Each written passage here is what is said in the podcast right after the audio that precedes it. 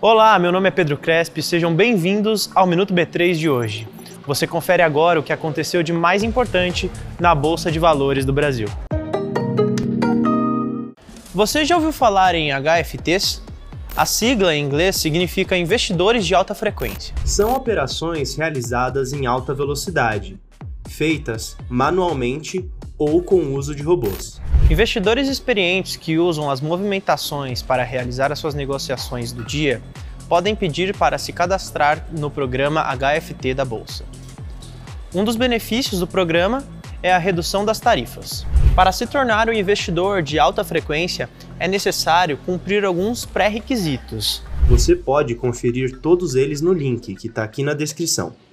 O processo de cadastro deve ser feito através de uma corretora. E o primeiro Fiagro do Brasil ficou disponível para todos os investidores nessa semana. Você já pode negociar cotas do produto da Galápagos com o ticker GCRA11.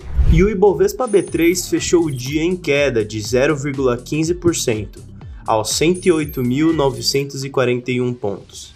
A empresa que teve o melhor desempenho do dia foi a JHSF, com alta de 6,38%.